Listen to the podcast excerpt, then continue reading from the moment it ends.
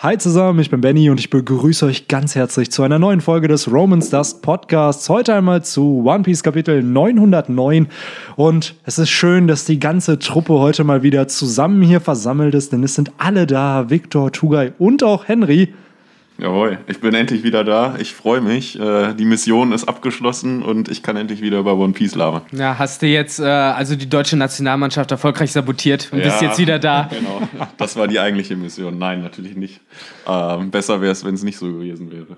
Ja, das war schon traurig. Du auch als großer Fußballfan, das ist. Ja, aber dadurch hat man jetzt wieder mehr Zeit für One Piece. Also irgendwas Gutes gibt es doch auch. So sieht's aus. Dafür sind wir nämlich ne, immer da. Ist auch schön, dass du hier mit das erste Mal mit ja. dem neuen Podcast-Equipment auch hier mit ja, uns bist. Also, also äh, ich hoffe, man, man hört das dann auch, auch bei meiner Stimme. Dann hört ihr Henrys Stimme auch mal richtig crisp. Ja, Nicht nur jetzt genau. unsere, sondern.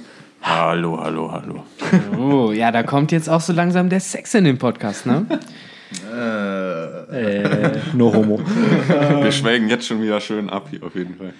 Ja, und äh, genau wie, äh, wie One Piece halt eben auch. Ne? Letzte Woche oder vor zwei Wochen fing die Reverie an und jetzt fängt Wano an. Ja, also. ich weiß halt noch, wie ich gestern äh, zum ersten Mal sinnloserweise irgendwie einfach mal bei Reddit auf die Spoiler draufgegangen bin und da waren halt keine Bilder oder so, da wurde halt nur gesagt, dass äh, irgendwie die Überschrift vom nächsten Kapitel oder so, oder das irgendwie in der Ankündigung in der Shonen Jump war von wegen, äh, nächstes Kapitel geht's ab nach Wano. Und ähm, da habe ich mir halt schon gedacht, so, hä, das finde ich halt ein bisschen seltsam, weil das hieß es doch schon vor zehn Kapiteln, glaube ich, oder so, kurz vor Reverie, hatten wir auch schon so, so eine Ankündigung, jetzt geht's mit Wano los.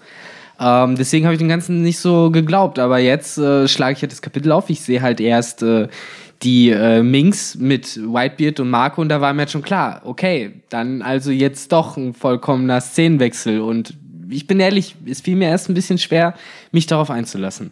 Aber äh, meint ihr denn wirklich, dass dann jetzt äh, die nächsten Kapitel auch Wano sind? Also ich habe, also ich verstehe das jetzt so, dass vielleicht jetzt wir einen kurzen Überblick äh, oder Blick auf deren Seite bekommen und es vielleicht im nächsten Kapitel dann schon wieder mit äh, der Reverie weitergeht. Das dachte ich am Anfang nämlich auch, weil dieses Chapter hat schon diesen Vibe von Kapitel 795, wo wir damals auch auf so die ganzen anderen Mitglieder ja. wieder gesehen haben.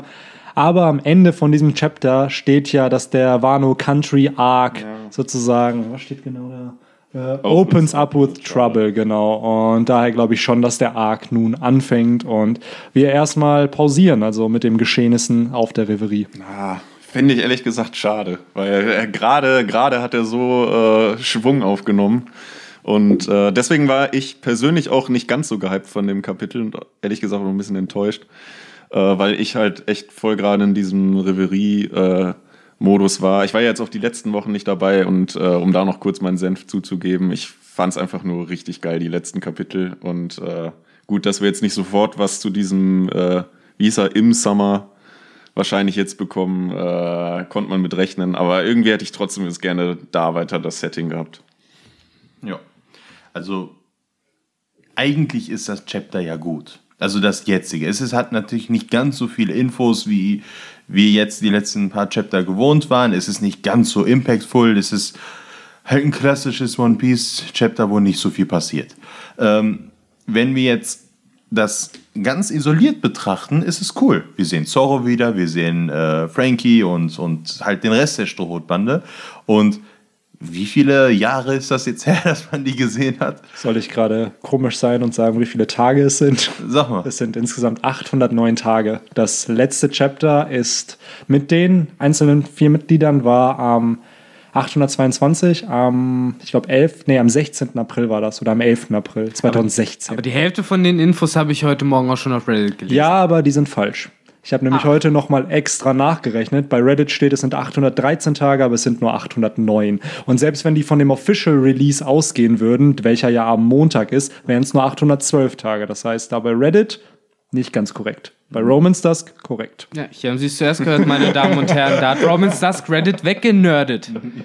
Schön, schön äh, zurück in die Schule, Matheunterricht machen, ne, Reddit, ne? Datengedächtnis und so. Weil in dem Moment dachte ich mir echt so, 813, das verbreite ich jetzt zwar, das hatte ich sogar in meinem Review erst geschrieben in dem Skript und dann dachte ich mir so, nee, nee, Fact-Checking. Und dann habe ich echt nochmal nachgeguckt, habe mir sogar so einen Von-Bis-Rechner dann rausgeholt, wirklich die Daten eingegeben und da war es dann 809 Tage, wenn wir den heutigen Tag nehmen. Und wenn wir den Official Release nehmen, sind es halt 812.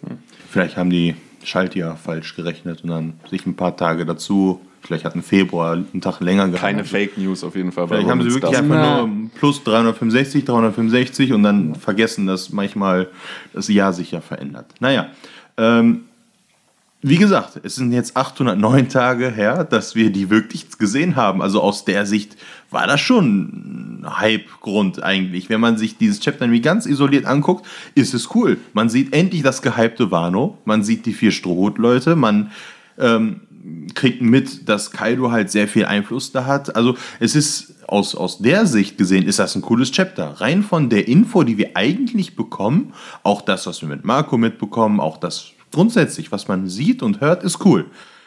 Nur in der Relation halt zu den anderen Chaptern, weil Ich glaube, das war das Problem, Genau. dass, dass die Latte so hochgelegt wurde, Genau. dass jetzt so gut wie jedes Kapitel dann Also wahrscheinlich ich, auch so ein ich hatte mir schwach. überlegt, wenn Aber jetzt, ich gebe dir recht auf jeden Fall. ja, wenn jetzt dieses Chapter, was jetzt kommt, vor vier Wo- Wochen gekommen wäre, vor dem Reverie Ja.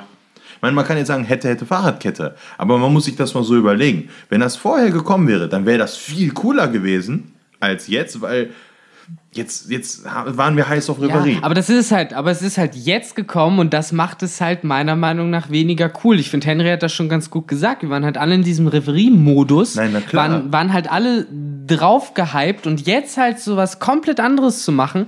Äh, wie gesagt, mir fiel es halt erst schwer, mich davon so ein bisschen zu lösen. Ich hatte halt auch das Gefühl, dass man auch so ein bisschen mittendrin aufhört. Nicht mal äh, so eine Art äh, ja, Cliffhanger oder so hat, der richtig einem sagt, so alles klar, wir kommen in so und so vielen Kapiteln wieder, so nach dem Motto. Ähm, sondern ja, es, es hieß halt, das Reverie fängt an und dann springen wir weg. So, ja, typisch Oda kann man jetzt sagen, aber ich finde es anstrengend, ich finde es ein bisschen nervig. Ja, also du hast vollkommen recht. Storytelling gehört natürlich auch dazu, in welchem Kontext du was zeigst. Und äh, so gesehen, ich, ich will ja auch dir recht geben. Es ist, wenn wir das andersrum gehabt hätten, wäre sozusagen der Effekt ein ganz anderer gewesen. Jetzt ist es nun mal so, wie es ist. Und der Effekt, den, den Wano eigentlich verdient hätte, äh, gab es nicht. Es gab Wano auf einer Seite, man hat ein bisschen was gesehen, man hat Frankie halt am Arbeiten gesehen und am Beleidigen und man hat äh, äh, unsere O Robbie oder wie sie äh, genannt, Robby. Genau. Viel zu viel Hype im Internet um dieses Bild, es ist unfassbar. Ja, das, ich krieg ja sowas nicht mit. Benny und, und Victor sind ja nur im Internet unterwegs. und ja, es ist halt an sich ein cooles Chapter, aber es geht halt unter in der, ja, dass, dass halt Reverie-Hype viel größer war als der Wano-Hype eigentlich. Man hat nicht erwartet, dass das jetzt kommt und das wird dem nicht gerecht, wie es eigentlich gerecht hätte werden sollen. Kann ich nur voll zustimmen. Also ich feiere das Chapter unnormal, aber gleichzeitig kann ich die ganze Kritik verstehen, die damit einherkommt. Gerade halt auch, weil es nicht wirklich ein Cliffhanger war beim Reverie-Arc. Es ist halt, ja, okay, im Summer, die knien alle nieder und man denkt halt, dann geht's halt los. Dann werden im nächsten Chapter die ersten Themen bequatscht von der Reverie, aber das kommt eben nicht. Und meine Vermutung bei dieser ganzen Sache ist halt einfach, dass Oda das bewusst hier macht, dass wir auf Wano Informationen bekommen, die eben auf der Reverie auch besprochen werden. Und anstatt, dass wir diese eben auf der Reverie bekommen, bekommen wir sie in Wano, damit sie im zweiten Teil des Wano, äh, des Reverie-Arcs dann besprochen werden können. Weil wir werden sicherlich im ganzen Wano-Arc auch viel über die Geschichte von Wano erfahren, warum die nicht mit der Weltregierung verbündet sind, wie die Poneglyphe entstanden sind. Wahrscheinlich kriegen wir auch noch mehr Informationen über die Weltregierung und anstatt dass sowas dann entsprechend bei der Reverie bequatscht wird und wir uns alle nur denken, what the fuck, what the fuck, bekommen wir es so, sind dann vielleicht ein bisschen auch schon darauf eingestellt und dann kann es halt eben auf der Reverie nochmal mit anderen Themen weitergehen, die in diesem Kontext dann viel, viel mehr Sinn ergeben. Ja, und vor allen Dingen, es kann ja sein, dass es manche Infos gibt, die dem Wano-Königreich bekannt sind, die der Weltregierung bekannt ist, aber nicht jedem König. Das heißt, die nicht öffentlich zugänglich sind. Zum Beispiel, was Ähm, ich glaube, es wurde mal gesagt, dass das Wano-Königreich, äh, korrigiert mich, wenn ich mich vertue, halt die einzigen sind, die halt Strohhüte herstellen können. Und wir haben einen riesigen Strohhut gesehen, wo dieser Im-Typ oder Im-Summer oder wie auch immer ihr ihn nennen wollt, ähm, den halt gesehen hat oder davor stand. Ne? Das heißt, ein Strohhut hat eine wichtige Bedeutung, ganz unabhängig davon, dass Ruffy halt einen Strohhut hat und Roger und Shanks und ne, also dass das wichtig ist in One Piece ist ja klar, aber dass noch ein besonderer Strohhut bei der Weltregierung ist und wir jetzt in dem Land sind, was Strohhüte herstellt, was getrennt ist von der Weltregierung und eine Gefahr ist für die Weltregierung. Ich glaube, es ist viel leichter von Wano Informationen zu kriegen über die Weltregierung, die eigentlich als ähm, unter Verschluss stehen äh, sind, also Verschluss stehen sind, ähm, als auf der Reverie selber. Obwohl das in Reverie eigentlich reinpassen würde, die Information selbst. Ja. ja, es wird wahrscheinlich dann noch einfach so ein bisschen den Wano-Arc kaputt machen, wenn man jetzt auf der Reverie schon wahrscheinlich sehr sensible Themen und Informationen raushaut. Das würde wahrscheinlich den Wano Kuni Arc dann in einer gewissen Hinsicht ein bisschen langweiliger machen, weil man einfach schon gewisse Dinge weiß, die Ruffy und so halt noch nicht wissen, weil letztendlich haben wir auch immer irgendwie die Perspektive von der Strohbande in der Story. Und ja.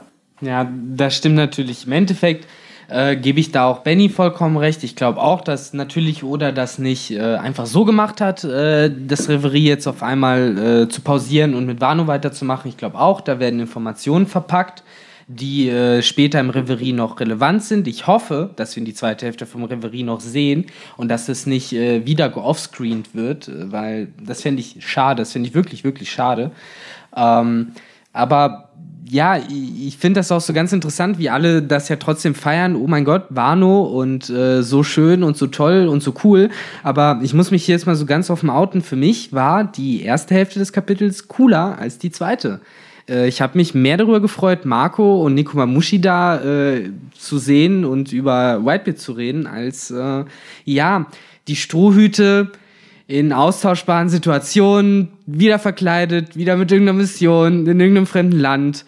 Ähm, macht Spaß, immer wieder zu sehen, aber da fand ich, war gerade die erste Hälfte noch ein bisschen ähm, unerwarteter für mich, weil äh, ich nicht gedacht habe, dass das so erzählt wird. Mhm, fand ich auch. Ich fand, man hat auch mehr Informationen in der ersten Hälfte bekommen, als äh, halt in der zweiten, wo halt nur, wie du schon richtig gesagt hast, eigentlich die Strohhüte nur gezeigt wurden.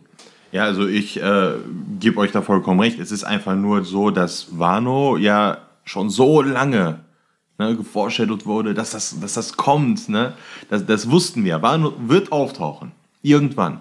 Und jetzt sieht man endlich mal Wano. Wir konnten uns halt vorstellen, wir wussten halt nur, ja gut, das ist ein Land, was irgendwas so typisch alt, feudal japanisches ist, Richtung Samurai. So, mehr wussten wir davon eigentlich nicht. Und jetzt sieht man es endlich mal. Man sieht, ähm, ich sag's mal, unsere Strohhüte in typisch japanischen äh, ja, Tätigkeiten. Man sieht Zorro am Ende, der äh, ja als Krimineller sozusagen Seppuku äh, ja, begehen soll. begehen soll. Genau so das Wort ist es. Und grundsätzlich hast du vollkommen recht. So, so spannend ist das eigentlich gar nicht. Man, man sieht einfach nur, ach ja, hier sind die. Ne? Unsere Jungs sind da, die werden alle kurz einmal gezeigt. So richtig inhaltlich äh, hat das eigentlich nur die Seiten gefüllt und das war's. Man hat sie einfach nur gesehen, dass die da halt sind. Ja, nee, ich habe ja gesagt, es macht ja auch Spaß, äh, die so zu sehen, in den Situationen zu sehen. Da will ich halt gar nicht irgendwie äh, oder, oder auch den Strohhütten da absprechen, dass ich mich immer freue, die zu sehen. Äh, es geht mir nur darum, dass so wie ich gerade eingestellt war und so wie Oda mich in den letzten Kapiteln sozusagen ähm, ja, scharf gemacht hat, ähm, brauchte ich diese Szenen zu diesem Zeitpunkt nicht, wo wir halt wieder bei Kontext wären und es schön das halt sein mag. Wenn man es halt nicht vernünftig organisiert kriegt, dann ist es halt blöd.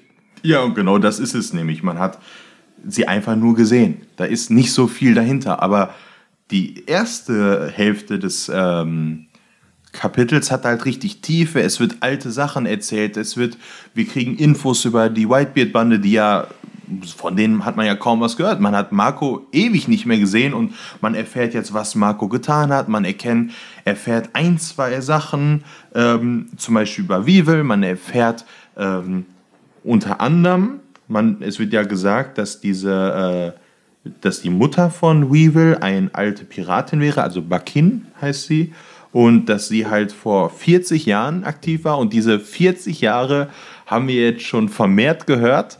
Ähm, das ist, Wollen wir da schon direkt einspringen? Das ist meine Frage gerade. Sollen wir? Warum nicht? Können wir gerne machen. Also es ist, glaube ich, sehr, sehr viel Aber ich, ich, ich Diskussionspotenzial. wollte gerade sagen, ich habe das Ist Gefühl, das- dass Benny das Ja. gerade noch nicht so ja, stehen ich, lassen ich wollte. wollte gerade sagen, ich wollte so, keine Ahnung, für mich ist das ein sehr, sehr großes Thema und ich glaube, das könnte den Podcast die nächsten 15 bis 20 Minuten füllen, wenn man jetzt wieder darüber redet. Deswegen würde ich halt ähm, noch kurz auf Weevil, äh, nicht auf Weevil, sondern auf äh, Whitebeard und eben auch auf Marco noch eingehen. Okay, ja, Weil dann ich finde das mal.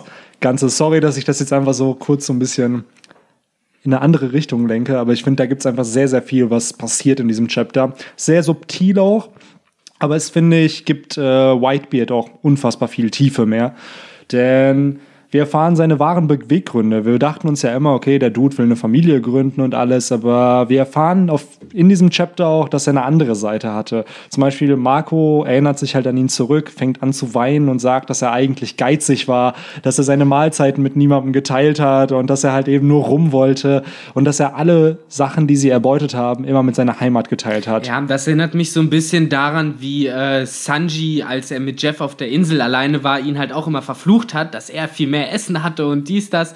Äh, diesen, aber im Endeffekt war es halt nur ein Sack voll Gold und der hat halt alles äh, Sanji gegeben. Das heißt, geizig war er in dem Sinne nicht. Er hat Nein, halt nein. alles äh, zu Oma nach Hause geschickt. Genau, das meine ich halt geil. Also so versucht ihn in einem negativen Licht so ein bisschen darzustellen. Die Worte versuchen ihn in einem negativen Licht darzustellen, aber das, was Whitebeard getan hat, ist ja absolut nicht negativ, sondern unfassbar gütig. Und ich finde es interessant, dass gerade diese eine Person, die auch ein Weise ist, eben erkennt, okay, die Situation ist zwar so, aber sie muss nicht so bleiben und dass er da halt proaktiv dagegen vorgeht und eigentlich sich so, so einen Weg gebahnt hat, wie er da rauskommt und wie er auch seiner Heimat helfen kann. Und das finde ich halt ziemlich, ziemlich cool, weil sowas erinnert mich halt schon auch wieder an Ruffy, der halt auch von Anfang an wusste, ey, ich will König der Piraten werden und hat dann seinen Weg gehabt. Und genauso war es so für Whitebeard. Sein Ziel war es von Anfang an, diese Heimat irgendwie aus dieser Armut zu bringen. Und dadurch ist er Pirat geworden, dadurch ist er dann eben vor 40 Jahren noch auf irgendeiner Bande da gewesen, über die wir gleich auch noch quatschen. Aber ja, ich finde, äh, das zeigt für mich auch noch mal ein bisschen mehr Whitebeard, wie wir ihn kannten äh, und erklärt auch so ein bisschen, warum er so gehandelt hat, wie er gehandelt hat, warum er eben all seine äh, Crewmitglieder als Söhne bezeichnet hat, warum gerade Whitebeard ja jemand war, der dafür berühmt war, ein sehr großes Territorium zu haben, was auch sehr sicher war im Vergleich zu anderen Territorien. Äh, weil, ja, wie du sagst, äh, er halt von Anfang an im Endeffekt mit dem Ziel rausgesegelt ist, ja, auch wenn es kitschig klingt, die Welt zum besseren Ort zu machen. Ja. Also so ist es ja.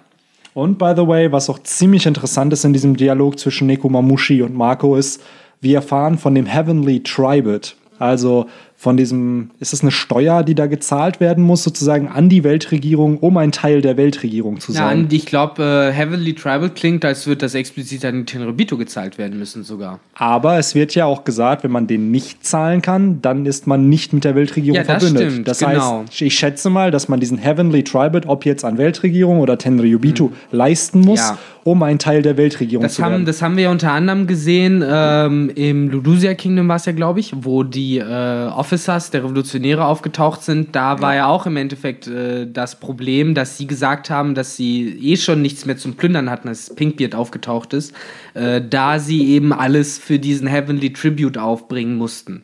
Also das wurde äh, schon öfter thematisiert. Äh, du musst halt diesen Tribut zahlen, um Mitglied sein zu dürfen der Das ist so Weltregierung. eine Art Mitgliedsbeitrag. Ne? Der so, anscheinend ziemlich hoch ausfällt. Ja, Scheint aber auch ein fester Begriff zu sein, weil er ja auch fett hervorgehoben wurde.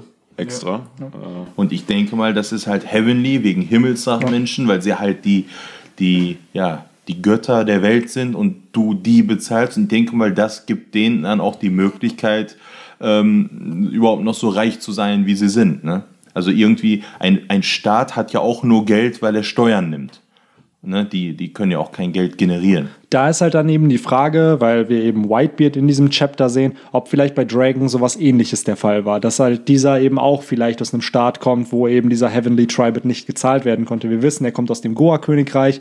Aber wie die Verhältnisse da vor, was weiß ich, wie vielen Jahren waren, wissen wir ja nicht. Ja. Und daher finde ich das eigentlich ziemlich spannend, dass wir also einfach mehr über die Politik im One Piece-Universum hier halt erfahren und ein eine mögliche Veränderung halt in der Zukunft, dass es diesen Heavenly Tribute vielleicht nicht mehr geben wird am Ende von One Piece. Denke ich mal, wird er abgeschafft. Wenn man ja auch sieht, wie viel die Leute halt darunter leiden, dass sie ihn halt nicht bezahlen können zum Teil, dann äh, merkt man halt, das gehört halt eben zu diesem ganzen System rund um die Tenrobito, dass es halt abzuschaffen gilt natürlich.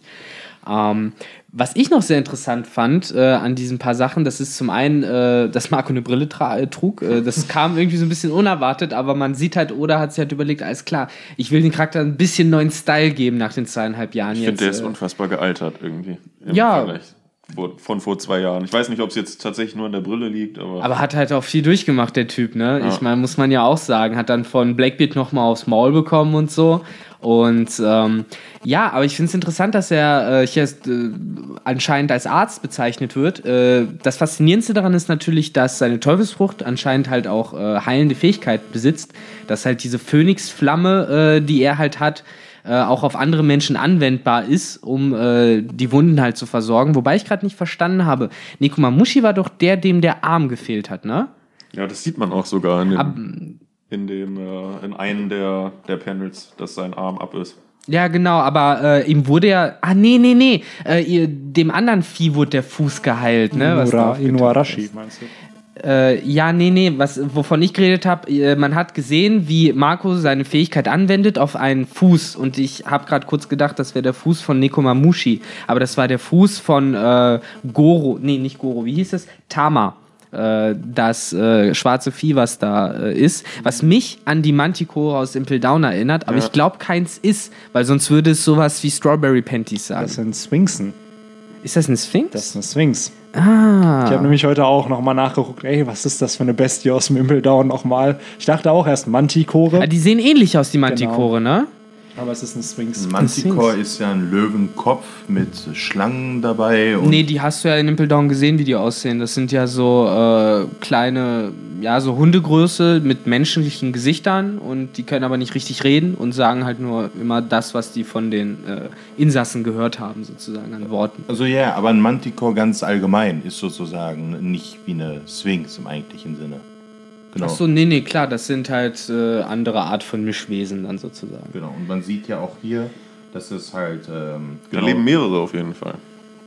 Äh, ja, von den Sphinx. Und man sieht hier halt, es wird halt gesagt, dass, die, ähm, dass dieser Name Tama so ein, so ein typischer Name wie, wie Bello für Hunde hier in Deutschland, dass das so dieser klassische Name für Katzen ist. Ich fand es auch ein bisschen komisch, dass die einfach frei umherlaufen da, aber anscheinend sind die ja wohl dann nicht so gefährlich, wie man denkt. Und die, die im Impel Down waren, wurden wahrscheinlich dazu trainiert, sozusagen die Leute auch zu attackieren. Natürlich. Vielleicht haben die da sogar auch einen gewissen Nutzen in dem äh, Dorf, irgendwie als Nutztiere, dass die schwere Sachen ziehen müssen. Ja, wahrscheinlich, ne? Gehe ich mal von aus, dass die da halt irgendwie zusammenleben und halt auch zusammen das irgendwie alles bestreiten, gehe ich auch von aus. Also äh, das ist ja jetzt zum Beispiel explizit ja äh, die Sphinx von äh, einem kleinen Mädchen zum Beispiel. Äh, ich finde das halt einfach süß und dass dann halt auch die anderen älteren Leute da alle ankommen. Jo, Marco, so, mein Rücken tut wieder weh oder ich hab, mir tut das weh oder der eine, der halt auch einfach sagt so, jo, ich hätte wieder geärgert, mach mal was und ja. dass Marco da halt wirklich so so ein bisschen äh, ausgenutzt auch wird, ne? Ja, ausgenutzt, aber ich finde es halt mehr, er macht das ja gerne, das, das ja, ja. wird ja klar, äh, er kümmert sich halt wirklich um dieses Dorf, äh, Nekomamushi nennt es ja auch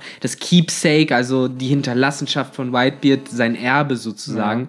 Ja, ja mich, mich äh, sorry, wenn ich dich da unterbreche, mich erinnert es ein bisschen, äh, äh, die kommen ja jetzt scheinbar auch wegen jedem, äh, bisschen wegen jedem kleinen Wehwehchen an. mich hat es ein bisschen an an SpongeBob erinnert, an die Folge, wo er der Vogelmann ist. Ja, mit der fliegenden jedem, Hose. Äh, genau, wo er einfach von jedem ausgenutzt wird, wegen jedem, äh, ich sag jetzt einfach mal Scheiß, äh, äh die irgendwo hinzufliegen oder so. Das hat mich ein bisschen daran erinnert. Oder Mayonnaise zu öffnen, weil nur ein fliegender genau. Mann kann Mayonnaise öffnen. Richtig. Ja, also grundsätzlich finde ich das einfach richtig cool, weil Marco erzählt ja Nekomamushi, was dieser Ort ist, wo Whitebeard herkommt, dass er sozusagen von einem ja, von einem Land kommt, was halt geplündert wurde von Piraten, weil die sich nicht leisten konnten, unter dem Schutz der Weltregierung zu stehen.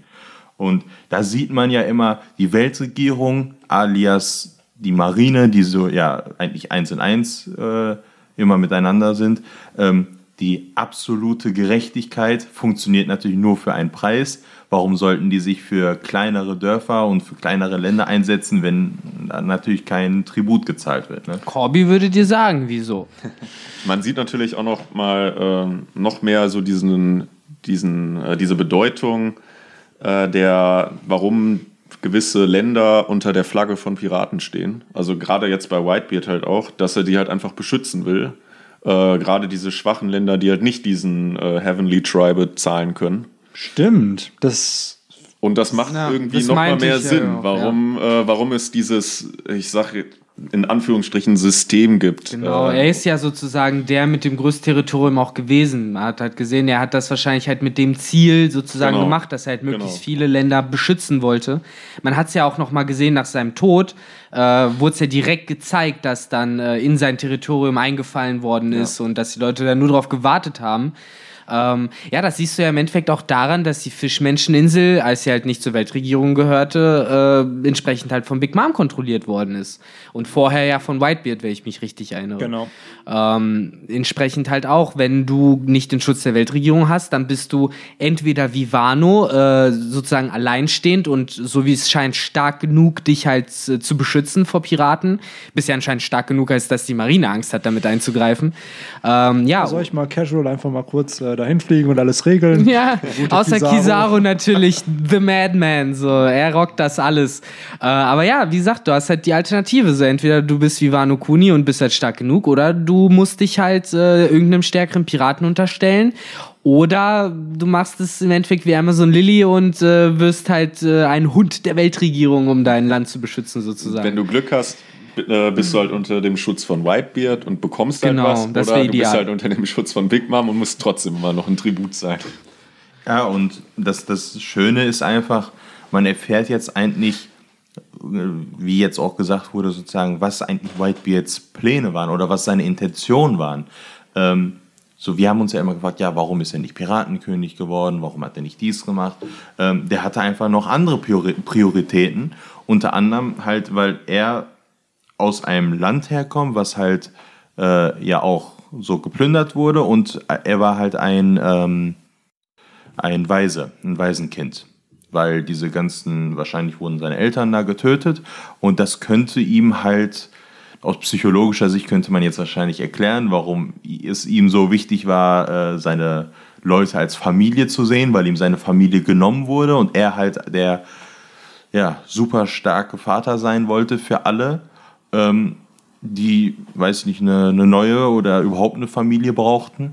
Und ähm, es wird halt von Marco erzählt, dass er halt das ganze, ja, die ganzen Reichtümer und Schätze, die die gefunden haben, genutzt hat, um diese äh, Insel halt hier zu finanzieren.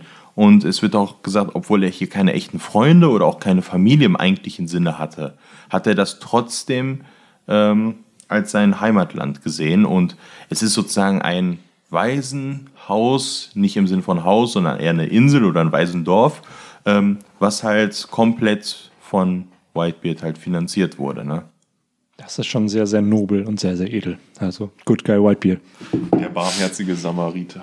Ja, und das ist einfach, das ist halt das Schöne und man sieht auch, wie, ähm, wie Marco dann halt äh, relativ am Anfang noch halt weint, weil er hat halt gesagt, ja, er hat uns das nicht gesagt. Ne? Also offiziell wusste das die Bande gar Ich finde nicht. das so witzig, dass du einfach gerade das wiederholst, was ich eben gesagt habe.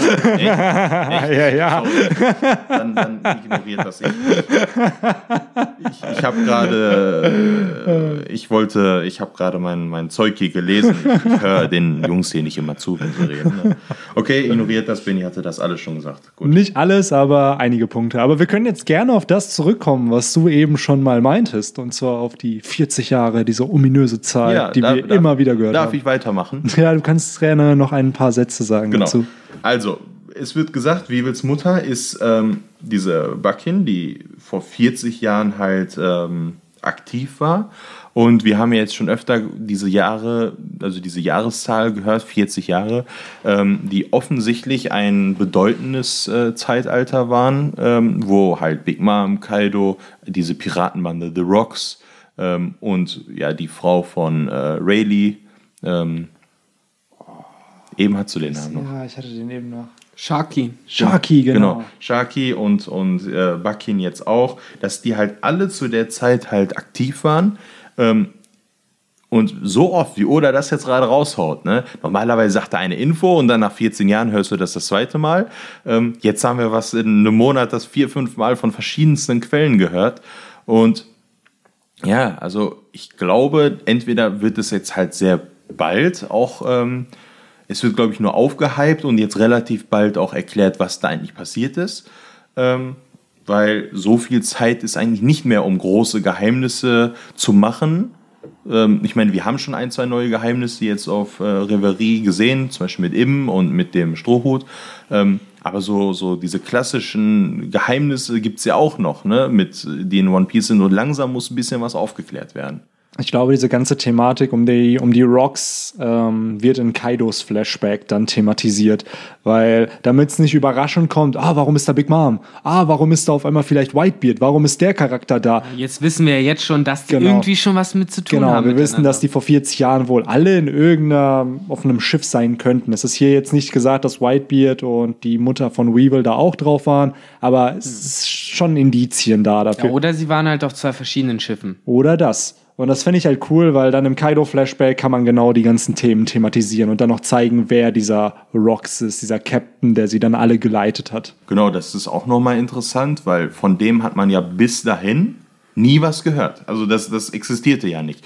Und ich denke mal, der Hauptgrund, warum das so ist, warum man bis jetzt noch nichts über diese 40, vor 40 Jahre Zeitalter gehört hat, lag wohl hauptsächlich daran, dass man erst den Big Mom oder den Whole Cake Island Arc haben musste, damit Big Mom so weit sauer ist, dass sie sich wieder an Kaido wendet und man dann hört, dass sie miteinander halt eine Vergangenheit haben. Jetzt kommt ja Kaido im Wano Arc als nächstes und auch Big Mom dazu und jetzt, damit Oda sich sozusagen nicht selber spoilt äh, oder zumindest komplett abwegig irgendeine Zahl reinwirft, ähm, kommt jetzt halt diese Info mit den 40 Jahren und dann bestätige ich halt, Benny, so ist auch meine, meine Idee, dass halt ähm, in dem Kaido-Flashback man halt Big Mom sieht vor 40 Jahren und alles Mögliche Und gab. und Gab, der ja auch vor 40 Jahren ja da was geschaffen hat. Gab ist sowieso ultra cool. Man muss viel mehr über den erfahren. Man hört immer nur irgendwelche Legenden, die anscheinend jeder weiß, nur wir nicht.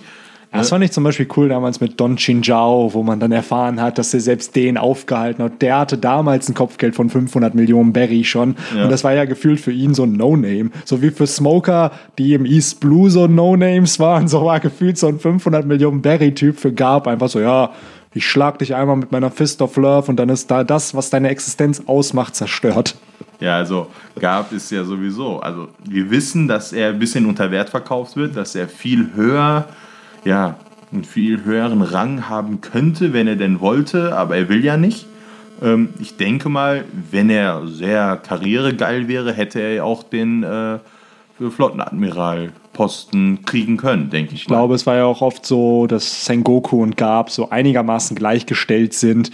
Und Sengoku ist es ja geworden. Und Garb ist die ganze Zeit Vizeadmiral. Weil Gab halt, glaube ich, im Endeffekt einfach keinen Bock auf den Papierkram hatte. Ja, der, der weiß, ey, er kann machen, was er will. Er hat die größte Freiheit in dieser Position. Selbst seine Verbindung zu Dragon und Ruffy wird toleriert. So, und der kann machen, was er will. Ah, ich gehe mal gerade nach Water 7, treffe mal kurz meinen Enkel. Okay, so, und da sagt niemand was. Ah, ich habe, by the way, Akaino geschlagen oder ich wollte, ähm, mich gegen die Marine im Marinefort Arc stellen. Ach ja, verzeihen wir dir trotzdem, alles super. Ja, weil er halt der legendäre Genau, Held er hat ist, halt ne? Roger gefangen. Der Dude kann halt machen, was er will eigentlich. Also, Ja, und abgesehen von Roger Fang macht er ja noch ganz andere Sachen. Ne? Also er ist ja weiterhin ein hoher äh, Marine-Fuzzi und unabhängig davon, ähm, ich glaube, man darf nicht vergessen, es ist immer noch ein Monkey D und die sind bis auf Dragon nicht ganz so helle, wie wir herausgefunden haben. Und wir wissen, dass Gab und, und Ruffy sich schon ähneln, was das angeht, mit, mit Lust auf gewisse Sachen und, und Tatendrang.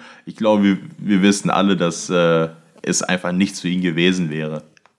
Ja, aber wo wir bei Legenden sind, können wir noch mal kurz über Roger und Whitebeard sprechen, denn in Kapitel 576 haben wir eine kurze Szene mit den beiden und da sehen wir auch Kirschen, Kirschblüten, die da regnen und Wasserfälle und ich stelle mir mal bei der Szene auch so einen japanischen Unter- oder so eine japanische Musik im Hintergrund noch vor.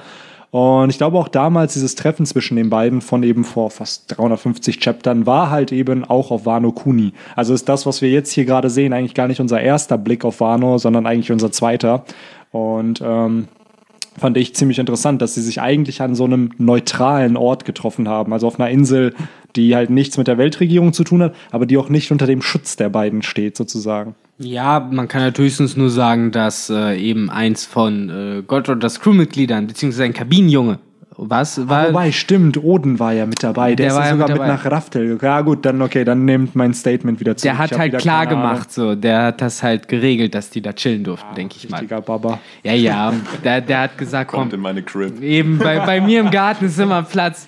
Ja, wir haben ganz, ganz coole hier Regen mit Kirschblüten und so und tolle Wasserfälle. Kommt mal vorbei.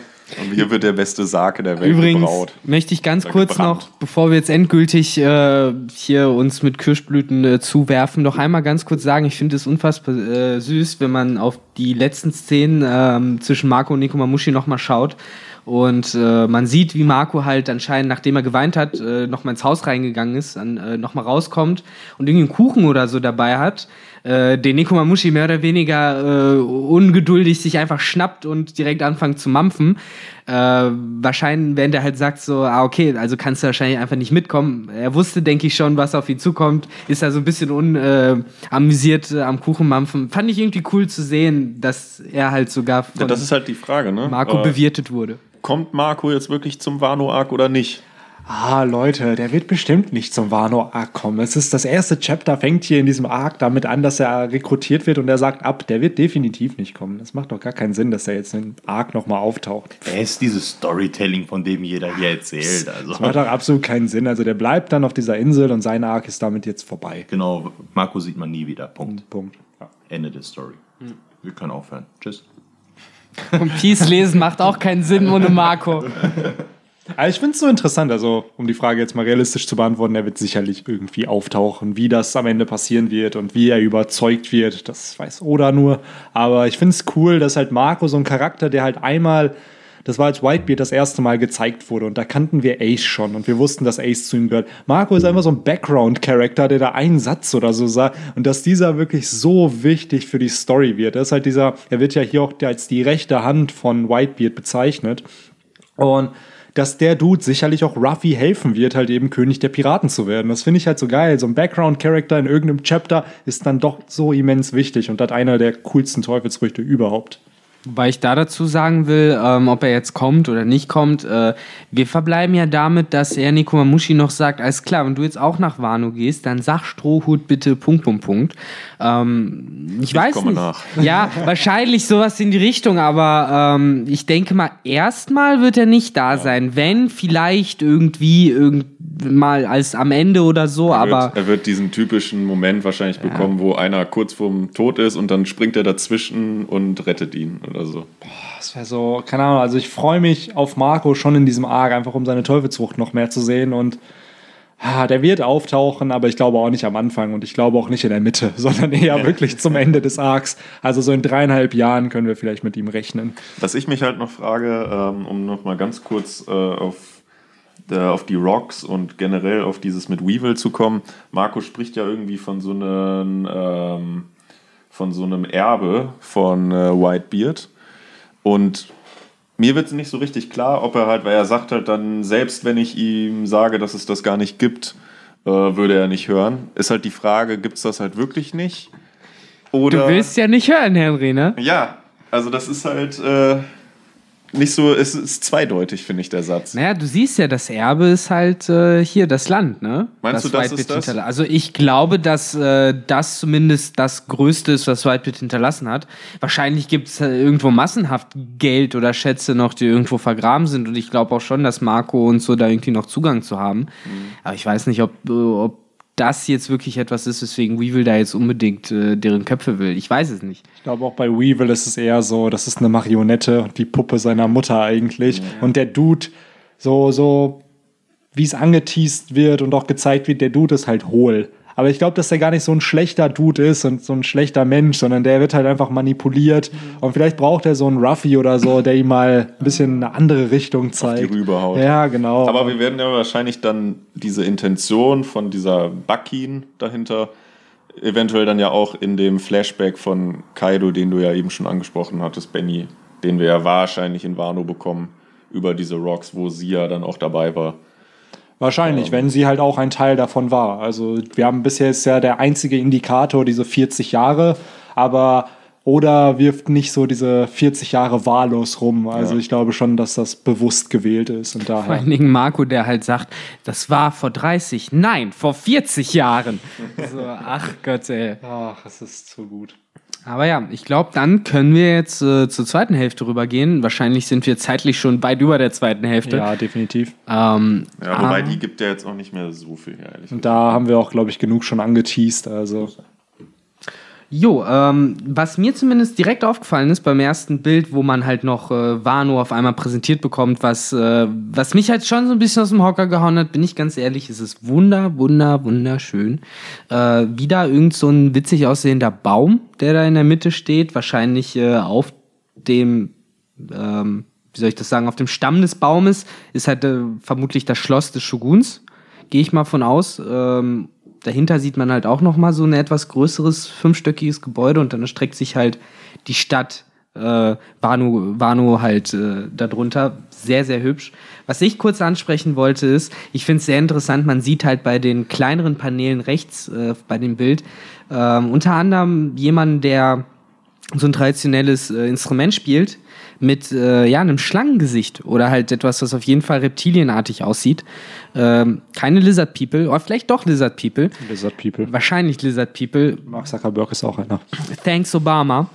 Ähm, nee, aber das äh, bringt mich so ein bisschen darauf, dass der jetzige amtierende Shogun, wie wir ja später im Kapitel erfahren, ähm, wie hieß nochmal der Shogun? Ich weiß nur Orochi mit Orochi. Nachnamen. Äh, genau, das, was ja auch Leute, die äh, Naruto gelesen haben, erinnern sich an Orochimaru und dieses Orochi äh, ist halt im Japanischen, äh, kann man das mit Schlange in Verbindung setzen. Ähm, weswegen ich halt irgendwie schon die kleine Tinfoil-Theorie jetzt mal in den Raum werfen möchte, dass dieser äh, Shogun, der ja auch äh, unter Kaido äh, sozusagen steht, äh, vermutlich irgendwas Richtung Schlangenfrucht hat. Und zwar nicht äh, so wie die Geschwister von Hancock, sondern vielleicht sogar irgendwas Mythisches, vielleicht sogar ein Hydra, weiß weiß ich. Und dass seine Gefolgsleute so wie eben diese Person, die dieses Instrument spielt, halt vielleicht äh, Artificial Soans äh, Typ Schlange dann sozusagen Aber haben. glaubst du nicht, dass diese Person, die wir auf dem Bild sehen, nicht einfach eine Maske trägt? Weil das sind ja in Oh Mann. Japan solche Masken und ich glaube bei Tekken 3 oder so gibt es auch einen Charakter, der so eine Maske Bei trägt. Also, Naruto gibt es ja auch diese, diese Die Anbu-Einheit. diese- Genau, diese Geheimeinheit, die auch diese komischen Masken Ja, aber trägt. lass mir doch mein Tinfoil. Also ich muss euch allen eigentlich sozusagen ein Stückchen recht geben. Es kann sehr gut sein, dass das nur eine Maske ist. Aber wie Victor schon gesagt hat, der Name Orochi, wir wissen, Kaido hat Artificial Soan-Früchte.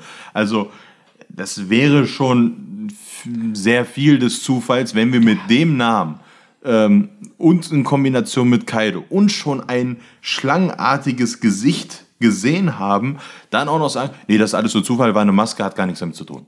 Ja, natürlich. Ne, also, Klar, ich die- verstehe, Die Intention ist auf jeden Fall korrekt und ich glaube auch, dass die Indizien dafür sprechen könnten. ja, Also, und vor allen Dingen, wir wissen, eine Zoan macht einen Menschen halt sehr viel stärker.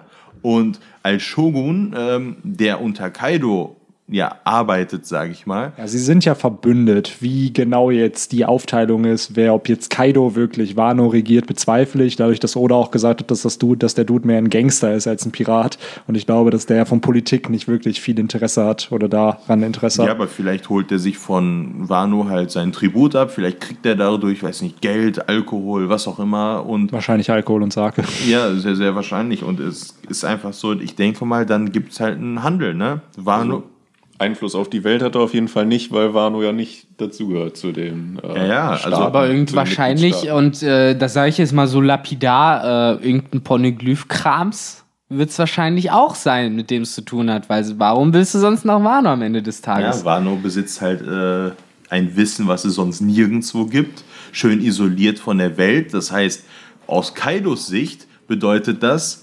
dass nicht nur er als einziger, weil er nun mal ein Kaiser ist, nicht nur als einziger darauf Zugriff hat, sondern dass die Weltregierung vor allen Dingen nicht darauf Zugriff hat. Okay, Benny, Benny Ja. ist ganz aufgeregt. Ich, ich überlasse dir jetzt das. Ich hatte gerade den Einfall, gerade auch in Verbindung mit der Reverie, mit dem vierten Road-Poneglyph, was ja eben verschollen ist. Dass es vielleicht auf Wano Informationen gibt, wo eben dieses vierte ist. Und dass das eine Information ist, wo ich mir denke, die Weltregierung will sicherlich nicht, dass das vierte Ro- Road Poneglyph gefunden wird. Und ich könnte mir auch vorstellen, dass die Weltregierung vielleicht auch weiß oder weiß, wo es ist und das vielleicht sogar versteckt hat oder whatever. Und dass vielleicht auf Wano das Wissen darum ist. Ist natürlich Tinfoil jetzt, aber das wird für mich so Sinn machen, wenn man es auf Wano dann erfährt und dann eben im zweiten Teil vom Reverie-Jagd darüber gesprochen wird, wo dieses, also dass man da die Info dann bekommt, weil man sie ja schon vorher bekommen hat und nicht erst da erhält. Ähm, Auf jeden Fall. Also ich glaube auch, dass äh, Wano auf jeden F definitiv irgendwas mit Poneglyphen uns äh, näher bringen wird, ob das jetzt, äh, sag ich mal, auf Kaidos, von Kaidos Motivation abhängt oder ob das äh, für die Strohhüte sozusagen ist. Wir wissen, da sind halt die Steinmetze, die eben die Poneglyphe erschaffen haben. Wir haben Momonosuke, die eben, der eben die Stimme äh, des Universums hören kann.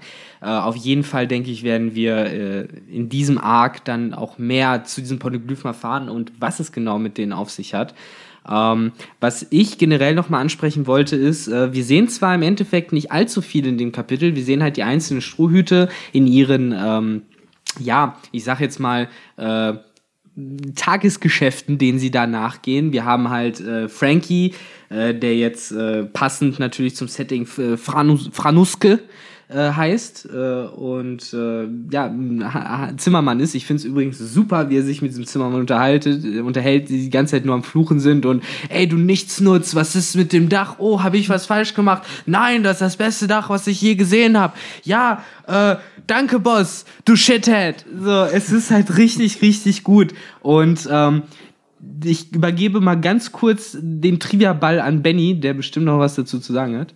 Im siebten FPS-Band taucht der Dude das erste Mal auf. Genau, So der. dieses, Danke, Benny, für deinen tollen Beitrag. Jetzt gehe ich und rede weiter. Ja. Das ist diese Du Victor, Shithead. so Victor voll begeistert und ich so, oh fuck, ich muss reden. Ja, hier, bla bla bla, Info, Info, Info. So, Ja, also- Victor, du darfst weiterreden. Ich dachte nur, hier Datengedächtnis, bevor ich dir das klaue, du hast es ja auch erwähnt, beziehungsweise wir haben es beide heute auf Reddit gelesen. Und wir haben es eben im Manga-Band nochmal angeschaut und Ja. ich habe echt im ersten Griff sofort die Seite aufgeschlagen, wo das ist und das ist nicht vorbereitet gewesen. Schicksal, Schicksal, Schicksal. Ich bestätige, Benny ist ein Gott. Ja. Ähm, Oh. Und wo ich aber sagen muss, Frankie hat, finde ich, schon gut gepasst als ja, Zimmermann, Handwerker, kann er gut mit Werkzeugen. Äh, Benny hat es aber auch vorher schon gesagt, ich finde halt Lysop ist in der Rolle hier perfekt, in der er hier gesetzt wurde, als äh, äh, Toad Oil äh, Salesman. Salesman, also als jemand, der halt äh, Froschöl verkauft. Man kennt halt aus dem englischen beziehungsweise im amerikanischen Raum hast du halt den äh, Snake Oil äh, äh, Verkäufer, also den Schlangenölverkäufer. Im Endeffekt der Quacksalber, der dir halt irgendwelche Wundermittelchen andreht, die einfach nicht funktionieren. Der hat irgendwie, keine Ahnung, Wasser gemischt mit Zucker oder so ein Scheiß sind. Und äh, ja, hier sehen wir halt Lysop, wie er halt das tut, was er am besten kann. Leute hinters Licht führen. Guckt es euch an. Die Wunde ist weg. Es ist der reinste Wano-Schnee und bla bla bla. Er hat halt die ganzen Slogans drauf und äh, man merkt halt, der geht halt auf. Wenn er kein Pirat wäre, dann wird er, könnte er auch in Wano bleiben und wahrscheinlich gutes Leben führen. Indem er Leute. Wobei, wer weiß, wie lange er dann gutes Leben hat, bevor die Leute checken würden, dass irgendwas schief geht und die da, davon jagen. Ähm, ja. Ja, also wir, wir bekommen natürlich auch schon äh, gesagt, das hat, ähm, warum die das machen. Das hat alles auch einen tieferen Sinn. Ähm, die sind halt da ähm, undercover unterwegs und sollen halt auf Bitte von äh, Kinemon auch erstmal bitte kein Radau machen und sich einfach ganz ruhig verhalten und wahrscheinlich halt auch im, im Zuge dieser Undercover-Mission halt Informationen sammeln. Äh, nur einer kriegt es halt dann irgendwie doch wieder nicht hin. Und äh, das ist der gute Zorro. Ähm, Ich kenne Zoro nicht, ich kenne nur Zoro Yuro. ja, okay. Der Ronin. Der Ronin, genau. Einer von den 47 Ronin, ne? Ähm, ja, äh, genau. Also so ein äh, Ronin habe ich, äh, hab ich mich mal informiert, ist halt ein, ein Samurai, der halt seinen Herren nicht mehr hat, ein herrenloser Samurai. Ähm, Und das, was er halt da vollziehen muss, äh, ist ja auch der Titel des, äh, des Kapitels, dieses Seppuku. Und ähm, das ist halt eine altertümliche, im alten Japan äh, vollzogene Suizidform, äh, die doch sehr, äh, ja, was ist das richtige Wort? Martialisch oder äh, makaber auch ein bisschen äh, abläuft, indem er sich halt erstmal selber den Bauch, glaube ich, aufschlitzen muss. Ja, ich glaube, das ist ja tatsächlich so, er setzt, glaube ich, am Bauch an und muss dann, glaube ich, aber erstmal leicht nach unten ziehen und ja. dann zieht er durch die Eingeweide. So soll das eigentlich ja laufen. Und What? Damit es aber humaner in Anführungszeichen abläuft, äh, so. wird äh, ihm ja, glaube ich, beim ersten Einstich ja schon äh, der Kopf abgeschnitten. Genau, aber nicht einem, komplett, sondern ja. dass noch so ein bisschen Haut äh, den Kopf mit, mit dem Rest des, des Körpers zusammen. Damit man ihn halt ganz begraben kann, sozusagen. Genau. Also man versteht den Sinn dahinter. Ist es besser, als einfach gehängt zu werden? Ich weiß es nicht. Äh, ja ja, in dieser Zeit, in der das halt, in der Seppuku halt begangen wurde, ähm, ist ja Ehre eigentlich so das, das Finanzmittel gewesen für einen Samurai. Der hat für seinen Feudalherren oder für den Shogun, je nachdem, ähm, gearbeitet, war ihm hundertprozentige und absolute Loyalität verpflichtet. Ähm, hat dieser Samurai durch Vergehen durch Verbrechen oder durch ja, Unfähigkeit diese Loyalität dann halt ähm, ja, missbraucht oder eben nicht erfüllt, äh, musste der als Todesstrafe dann, also gestorben wäre er so oder so. Entweder wird der halt gejagt und dann umgebracht von anderen, ähm, gehängt. Das wäre alles ehrlos und die Familie von dem Samurai, und damals gab es halt noch keine Sozialhilfe, wo du zum Amt gehst und sagst, oder Witwenrente oder sowas, das gab es natürlich nicht. Ähm, und die einzige Bezahlung, die du da bekommen hast, war halt von deinem Herrn. Und wenn der Herr natürlich sauer auf dich war, ist er natürlich dementsprechend auch sauer auf deine Familie gewesen.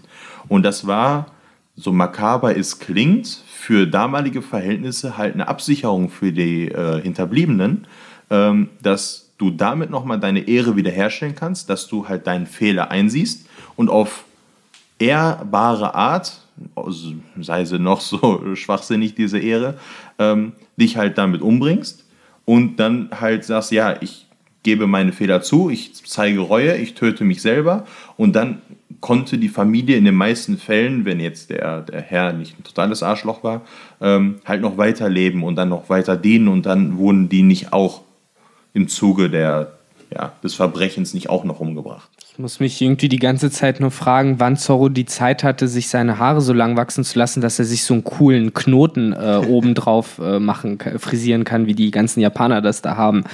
das ähm, ist so ein Ansteckding einfach. Ja, wahrscheinlich, ne? So einfach so dran gepappt. Das wäre halt richtig witzig im Anime, wenn das Ding einfach eine andere Farbe hat. So als ja, seine richtigen richtig Haare. dumm, ist einfach schwarz ähm, aber ja, ich gebe euch recht, es ist halt ein bisschen, ja, natürlich archaisch. Äh, Tugay sagt es halt aber auch schon richtig, äh, von der Ehre hing halt damals einfach zu viel ab, als dass man selbst nach seinem Tod äh, diese einfach aufgeben konnte. Ähm, aber ja, es ist hier eh ein bisschen anders gelaufen, als äh, so ein traditionelles Seppuku abläuft. Äh, normalerweise, und da wurde es ja auch gesagt, ist äh, dieses Seppuku-Messer ja auch eh sehr, äh, sag ich es mal, rudimentär, hat ja nicht mal einen Griff, ist ja wirklich nur dazu gedacht, äh, um sich halt äh, den letzten Momenten das Leben zu nehmen und die Eingeweide rauszuschneiden.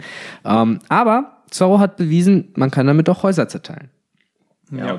Das ist halt eine Hommage an äh, Falkenauge, der natürlich mit einem kleinen Dolch damals äh, Zorro fertig gemacht hat. Und jetzt sieht man halt, dass Zorro auch mit einem kleinen Seppuku-Messer, was eigentlich halt nicht für den Kampf bestimmt war, es war nicht in der Lage, auch nur einen normalen Dolch eigentlich abzuwehren, ähm, hat er es trotzdem geschafft, mit so einem, mit so einem Brotmesser äh, praktisch ja, den wahren Übeltäter, für den er ja eigentlich gehalten wurde, es hieß, er hätte ein Verbrechen begangen, und Zorro sagt, ja, du riechst nach Blut, also musst du der äh, Übeltäter sein, so nach dem Motto.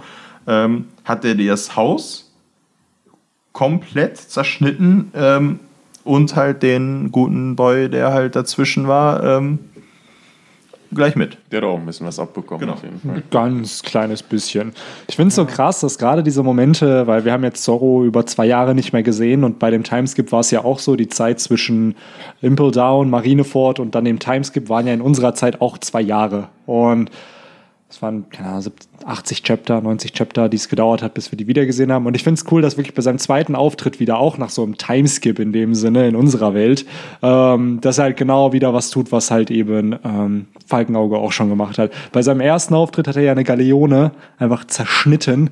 Und das hat ja Falkenauge damals auch bei seinem allerersten Auftritt gemacht. Deswegen, also Zorro zeigt schon hier, dass er, dass er einiges von, von seinem Lehrmeister gelernt hat. Deswegen. Ja. Von dem guten Mihawk. Aber wenn er eins nicht gelernt hat, dann äh, Feingefühl meiner Meinung nach. Denn äh, wir sehen es halt auch am Ende vom Kapitel. Er, er denkt halt noch, es tut mir sehr leid, Kinemon, aber das war's halt mit äh, Diskret Diskretion. Ähm, der Plan geht halt wieder wie immer zu Brüche. Ich habe eigentlich im Kopf die ganze Zeit dieses Schritt eins: Mach einen wichtigen Plan, der auf ganz vielen äh, Details basiert und äh, sehr Variablen auch noch hat. Variablen hat. Schritt zwei: Schick die Strohhüte rein. Schritt drei: Vergiss den Plan und mach was du willst. Schritt vier: Fragezeichen. Schritt fünf: Profit. Ich stelle mir, stell mir das gerade mit Barneys Stimme vor. Das war mit Yamama. Schritt 1. Ja, Genau. aber so läuft halt ganz One Piece im Endeffekt seit dem ersten Kapitel ja ab. So, Ey, das ohne Witz, ich bastel euch das und dann äh, besorge ich mir die Synchronstimme von Barney und der, Ja, der, der, uns ma, macht, der, macht der nicht O2-Werbung oder so? Ich höre den nee, immer das bei ist, das ist O2-Werbung. die Zach Braff-Stimme. Aber ich meine, aber dem von Barney, der macht auch Werbung. Kann der habe ich auch sein, bei also Werbung. die ich glaube bei der Bahn oder so dann. Aber du hast recht, Zach Braff ist auf jeden Fall O2. Genau. Fand ich Ähm, immer ganz befremdlich. Aber das machen die doch auch extra. Ja, Deutschland hat nicht Millionen Synchronsprecher. Also ich glaube, die viele teilen sich da halt äh, viele Jobs und viele Stimmen halt von Charakteren. Aber ganz kurz bezüglich des Plans, der durch Zorros äh, doch sehr auffällige Aktion jetzt wahrscheinlich in die Brüche gehen wird. Äh, wir sehen ja vorher Kinemon mitsamt äh, Kanjuro und äh, Raizo und auch den Strohhüten, wie sie äh, ja in einem ziemlich runtergeranzten Haus sitzen, also wirklich komplett äh, heruntergekommen und äh, ja, im Endeffekt so, so ein bisschen äh, ein Status-Update geben. Alles klar, wir sind in Wano Country. Unser Typ heißt halt äh, Kurosumi Orochi, das ist der Shogun. Das ist im Endeffekt ja derjenige, gegen den sie agieren müssen, weil er äh, einer von Kaidos Leuten ist. Und ähm, ja, äh, du hast halt äh, dann die einzelnen Strohhüte, die sich wahrscheinlich unter Tarnung halt dann in diesem Wano Kuni äh, halt eingeschleust haben, um halt wahrscheinlich äh, Informationen zu sammeln. Gerade herausragend tut mir hier Robin, weil bei ihr wird nämlich gesagt, sie, also man sieht ja, sie lernt so Geisha-Tanz und sowas. Und da wird auch nochmal explizit gesagt, so, hey, du musst dich ein bisschen anstrengen, wenn du halt irgendwann für den Shogun tanzen willst. Das heißt, wir sehen schon bei Robin, alles klar, so, die macht das bewusst, um halt dann beim Shogun auftauchen zu können, um von da aus dann irgendwie den Plan weiterzuführen. Mal sehen, wie das jetzt läuft, wenn Zorro halt äh, in Wano Amok läuft. Aber ich finde, Robin ist immer die beste von den Ströten gewesen, im Zweifelsfall zu sagen, ich kenne die nicht. Ja, da ist das. Ja, im Grunde genommen äh, können die ja weiter undercover agieren und einfach ignorieren, was Zorro gemacht Genau, hat. das Wano-Königreich ist nun mal isoliert, also werden sie wahrscheinlich von den Strohhüten so erstmal nichts mitbekommen haben, weswegen sie in erster Linie sich, denke ich mal, auch dementsprechend auch ähm, überhaupt undercover da einfach, ja, ich meine, Nico Robin ist ja auch so bekannt, unabhängig von den Strohhüten und ähm, hui, Okay, hier war gerade ein merkwürdiges Geräusch im Hintergrund. Okay. ähm, und das wird denen natürlich geholfen haben, da undercover sich überhaupt zu etablieren. Und äh, dadurch, dass die natürlich unbekannt sind, äh, ist auch die Verbindung zueinander natürlich unbekannt. Und die können dementsprechend, wenn einer auffliegt, äh, müssen die anderen ja auch nicht unbedingt auffliegen. Und Genau. wir wissen alle, jeder Strohhut ist stark genug, um auf sich selber aufzupassen. Die müssen ihre, ne, ähm, ja, ihre Tarnung. Tarnung. Tarnung, das Wort habe ich gesucht, ihre Tarnung nicht auffliegen lassen, nur weil Zorro jetzt ein bisschen Ärger hat. Es ist halt spannend, wie es dann weitergeht, weil im Endeffekt die anderen wissen ja nicht, dass Zorro unschuldig ist. Er wird ja für einen Mord im Endeffekt halt an den Pranger gestellt und soll Selbstmord begehen, also Seppuku. Und dann, wie es so aussieht, versucht er wirklich jemanden zu töten hier. Und ich glaube, das werden die Officials da in der Regierung nicht unbedingt gutheißen. Das ist halt so, ja gut, du, du bist des Mordes angeklagt und jetzt willst du auch noch mal jemanden ermorden. Deswegen kann ich mir schon vorstellen, dass äh, Zorro jetzt halt gejagt oder verfolgt halt wird. Ja, Tuge? Ja, und, und es wird ja auch von Kinemon gesagt, dass die meisten, also dass die äh, Officials der Weltregierung, also der nicht Weltregierung, sondern der Wano-Regierung, halt alle ähm, Kaido im Rücken haben. Das heißt, ähm, er sagt, ja, die, die, dieses Land ist zwar ja so wie es ist, so ein bisschen unterdrückend, dass die, ne, dass die Herren halt entscheiden, das ist halt eine eher Diktatur oder eine Tyrannei, vielleicht nicht unbedingt, aber keine klassische Demokratie. Ähm, und er sagt auch, wenn ihr die anpackt, wenn ihr den irgendwas macht, wird Kaido davon erfahren.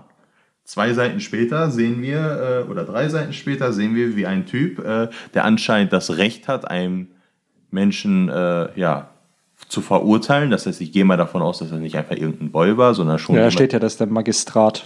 ja, steht das da? Ja. Dann, dann.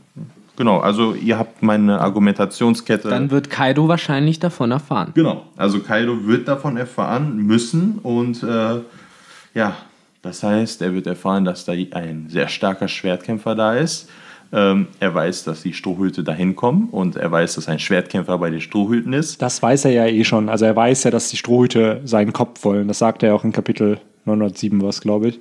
Mit Ja, aber jetzt, jetzt ja, erfährt ja, er, jetzt ist ja halt da, dass die schon da sind. Genau, und das heißt, klar. das wird auf jeden Fall. Ähm, Das könnte so ein Cracker-Moment dann sein. Er schickt dann eine seiner Calamities schon dahin und dann müssen die gegen die kämpfen. Und dann haben wir anstatt Ruffy wie damals gegen Cracker, haben wir dann Zorro gegen eine der Calamities von das Kaido. Das wäre interessant. episch. Oder vielleicht geht Kaido sogar selber hin, weil er ja wirklich die Schnauze voll hat und er weiß, Ihm ist langweilig so. Vor allen Dingen, bevor Big Mom dahin Genau, kommt. das wollte ich nämlich gerade sagen. Big Mom will auch hin und er hat gesagt, nee, das sind meine. Und ich sag mal, mit den Strohhüten, aus seiner Sicht ist es leicht, sich damit zu beschaffen, äh, befassen, aber äh, mit Big Mom sich zu befassen, ist nochmal eine ganz andere Nummer. Ja, und ich habe gerade auf die Uhr geschaut und der Podcast ist wieder länger geworden, als ich mir das vorgestellt habe. Weil eigentlich dachte ich mir so, ja, komm, ist ja gar nicht so viel passiert. 40 Minuten, das, das klappt schon. Aber wir sind halt wieder schon wieder bei einer Stunde. und da mussten halt die Leute, die äh, immer nur wegen der Analyse der Coverstory einschalten, jetzt halt diesmal auch wirklich bis ganz zum Ende hören. ja, Weil wollen wir die- echt die Cover-Story jetzt Also noch ich bequatschen? möchte zumindest einmal kurz sagen, dass es mittlerweile 16 Uhr ist, also 4 Uhr nachmittags. Olympus ist jetzt frisch Pirat. Die erste Amtshandlung ist, ich gehe los und überfall ein Land. Und äh, ja, du Wir sehen halt Olympus immer noch. Und ja, wir sehen übrigens immer noch Olympus. Wahrscheinlich bis er wieder schlafen geht. Also es wird eine längere Cover-Story. Aber ey, ganz ehrlich, desto mehr ich mir diese Cover-Stories reinziehe, desto cooler finde ich halt den Typen. Und äh, desto mehr äh, bin ich auch gespannt darauf, was das Ganze irgendwie in der Zukunft mit ihm noch bringt. Weil, so wie es scheint, er ist gerade dabei, aktiv Territorium für Ruffy zu erobern. Also Ich so finde den Dude unfassbar produktiv. Ja, was genau. der einem Tag alles schafft. Der ist Ja. aufgestanden, dann hat er erstmal sein Schiff sauber gemacht, dann hat er einen Kodex geschrieben. Dann hat er seinem alten Chef Tschüss gesagt. Genau, hat sich verabschiedet und jetzt kriegt er es auch noch hin, hier eine Insel einzunehmen. Also, sorry, für 24 Stunden kann man sagen, hat der Dude ordentlich was drauf. Wenn er das Eben. weiterhin so macht, dann übernimmt ja Ruffy die halbe neue Welt. Also, Eben. Also insofern Props an äh, Olympus. Bester Dude. Auf jeden Fall. Der hat aber auch mittlerweile, glaube ich, die meisten Cover-Stories von den einzelnen stimmt, Strohflottenmitgliedern. Die hatten alle fünf und manche Sogar hatten sechs. Bartolomeo hatte weniger, ne? Bato hatte, glaube ich, fünf und es gab, boah, irgendwer, ich glaube, Leo hatte sechs und das war's. Und der hat jetzt mittlerweile, ist das, glaube ich, schon das siebte oder Er ist so. auch Also, der Letzte, ne? genau, er ist der Letzte. Gut, wenn Aber wir ja. schon bei dem letzten sind. Ich wollte gerade sagen, so, irgendeine Überleitung steckt da doch drin. Deswegen Aber- hast du damit angefangen, weil du wusstest, dass Tugai letzter sagen wird. Und dann Aber ja, das ist die Überleitung zum Ende des Podcasts. Habt ihr denn noch irgendwas, was ihr sagen wollt? Außer, dass ich noch mal einmal mein Lieblingswort im Podcast unterbringen muss, und zwar das Eintüten des Podcastes. Äh, eigentlich nicht. hasse Das es. haben, sehr. das, das haben wir ja das letzte und vorletzte Mal. Ähm, Auch manchmal Wenn- gesagt, aber da Manchmal. Victor, da Victor das nicht gemerkt hat, äh, glaube ich, hat er sich den Podcast nicht angehört und wir haben ihn verflucht in dem Podcast, dass Ja. wenn er sich die nicht anhört, Ja, aber ich bin auch froh, dass Henry sich, glaube ich, unsere Podcast nicht angehört hat, weil in dem einen Podcast habe ich ihn ja auch einfach mal für tot erklärt. Doch, ich, äh, ich weiß nicht mehr, welcher Podcast es war, aber in irgendeinem wurde ich auf jeden Fall auch erwähnt. Also danke für die Erwähnung. immer. Aber außer wir vergessen es irgendwann. Aber normalerweise versuchen wir die Nakamas hier immer schön zu erwähnen im Podcast. die Nakamas for life. In den einen habe ich es gehört. Ich habe es sonst tatsächlich auch nicht geschafft, äh, großartig was äh, zu hören. Aber äh, das soll euch nicht da, da draußen davon abhalten, Nee. uns zu hören. Ja, In, Ja. dem, in dem Sinne kann man dann, denke ich, auch so langsam Schluss machen. Ähm, Ich würde auch sagen. ja, war halt ein durchwachsenes Kapitel, viele verschiedene Meinungen. Ja, Ähm, es gab Erwartungen, sagen wir es mal so, an das. Kapitel. Und die wurden nicht unbedingt erfüllt. Eben. Aber das macht das Kapitel an sich nicht schlecht. Und ich glaube, wie Victor es immer so schön sagt, wenn man am Ende den Band komplett in der Hand hat, dann ist das nochmal ein anderes Ja, du hast den ganzen Podcast damit gewartet, mir diese Worte nochmal Ja, zu füttern, genau. ne? Du hast das vorher schon angeteasert, dass das so ein Argument ist. Aber ja, alles gut. Du hast ja auch gewisserweise recht, wenn man dann alles hintereinander wegbinscht, dann macht es auch keinen Genau. großen Unterschied mehr. So die Leute, die One Piece komplett am Stück lesen dürfen, irgendwann mal in Ja. zehn Jahren, die haben halt Glück. Wir anderen nicht. Die haben dann vielleicht eine andere Meinung dazu. Aber ja, am Ende des Tages interessiert mich dann vor allen Dingen noch die Meinung unserer Hörer und Hörerinnen. Ähm, die können natürlich auch immer gerne die dazu sagen, und so. wie die es fanden. Genau. Und dann im Laufe der Woche kommen ja eh noch ein paar Diskussionsvideos zu dem Thema raus. So sieht's aus. Wo wir uns dann noch ein paar Sachen näher ansehen. Insofern, wenn schon Deutschland nicht mehr Fußball spielt, und, äh, Romans das gibt's halt immer noch. Insofern freut euch. Und jeden Tag Videos, falls der eine oder andere das mal merkt, falls da irgendwie was kommt. Also, ja, aber dann würde ich sagen, vielen Dank fürs Zuhören und Zuschauen für die Leute, die es bei YouTube sehen. Und dann würde ich sagen, bis zum nächsten Podcast. Take care. Ciao. Ciao. Ciao, ciao. Tschüss.